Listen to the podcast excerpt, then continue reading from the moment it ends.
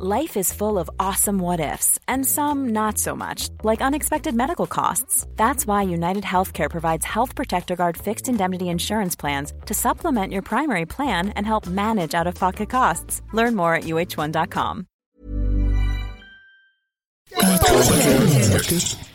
Podcast. Monsieur Madoff a été arrêté jeudi 26 millions de dollars qui le ont été soupçonne volés d'être à dans l'origine d'une mise en place escroquerie de de la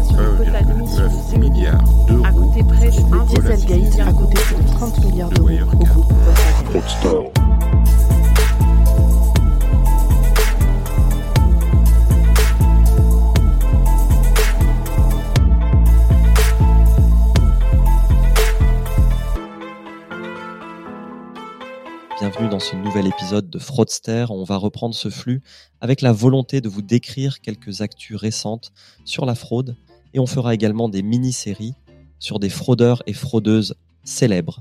La prochaine étant Elizabeth Holmes.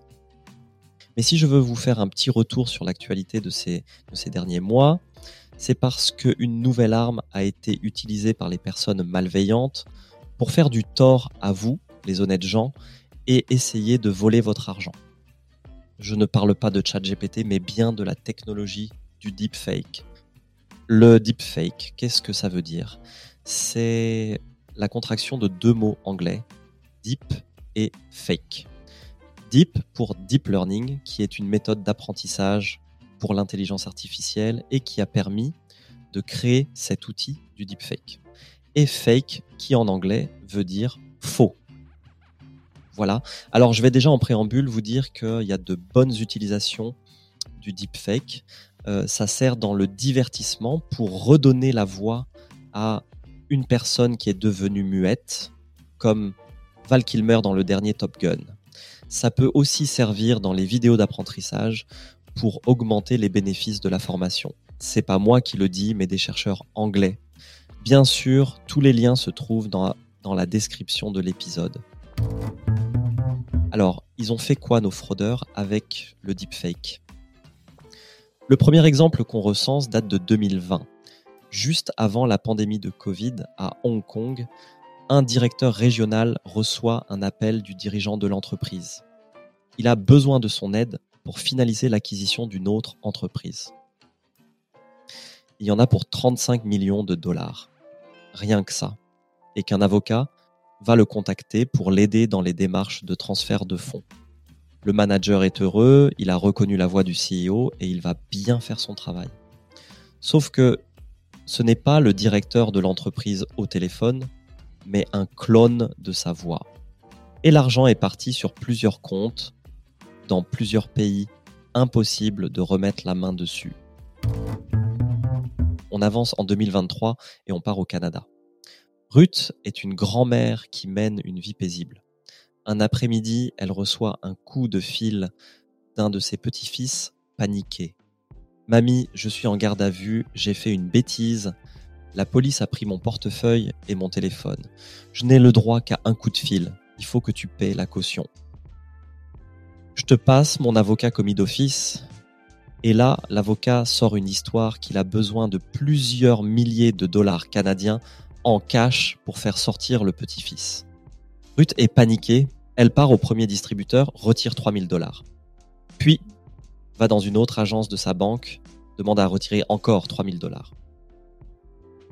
Heureusement pour elle, le directeur voit l'activité bancaire de Ruth et lui demande de le suivre dans son bureau.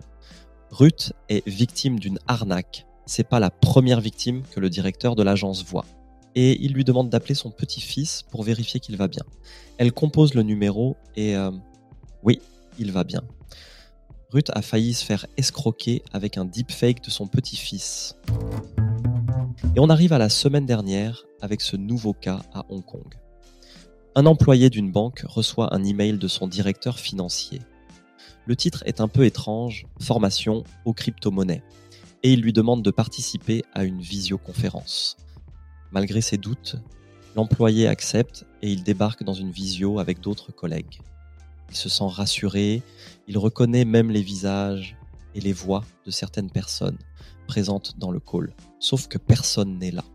Ce ne sont que des avatars créés en deepfake et ce pauvre employé vient de se jeter dans la gueule du loup. Le directeur financier va demander à l'employé de réaliser 15 virements pour un total de 25 millions de dollars. L'entreprise mettra une semaine à s'en rendre compte. Autant vous dire que l'argent est déjà loin. Mais alors, comment tout cela est possible? Et ce que c'est si simple de créer des deepfakes en 2024 Eh bien la réponse est oui. J'ai moi-même réalisé certaines productions et si vous vous en êtes pas encore rendu compte, cet épisode est un deepfake. Ce n'est pas moi qui parle mais un clone. Faites sur le site Eleven Labs qui cartonne pour créer des deepfakes audio. Comment faire pour en créer un? C'est simple, il suffit de prendre un abonnement sur le site à 5 dollars par mois et de trouver un échantillon propre de voix d'au moins 10 secondes de la personne que vous voulez cloner. Alors bien sûr, il faut son consentement. Et après, non, le site vous propose juste d'écrire le texte, d'attendre quelques secondes pour produire le fichier audio. Et pour trouver des échantillons de voix, les fraudeurs n'ont qu'à se baisser sur YouTube, les stories Instagram, les TikTok et les podcasts. Et comme la technologie n'est pas encore au point pour vous défendre automatiquement contre cette nouvelle menace, le meilleur remède reste votre bon sens. Si lors d'un coup de fil ou dans un mémo vocal, votre interlocuteur vous parle de manière un peu saccadée et surtout vous demande de faire des virements, d'acheter des cryptos, faites bien attention. J'espère que cet épisode vous a plu. On se retrouve très vite pour d'autres actualités liées à la fraude et l'histoire des plus célèbres d'entre eux. C'était Julien. Ce podcast est produit par le label Podcut. N'hésitez pas à vous rendre sur le site du label et nous soutenir sur patreon.com. Et d'ici là, je vous souhaite une bonne journée. arrêté jeudi 26 par les millions de dollars ont été volés à dans l'organisation escroquerie de L'escroc à la 50 milliards TVA sur le quota d'émission de 6 milliards. 9 A milliards d'euros. coûté près de de Dieselgate a coûté plus de 30 milliards de d'euros Wirecard.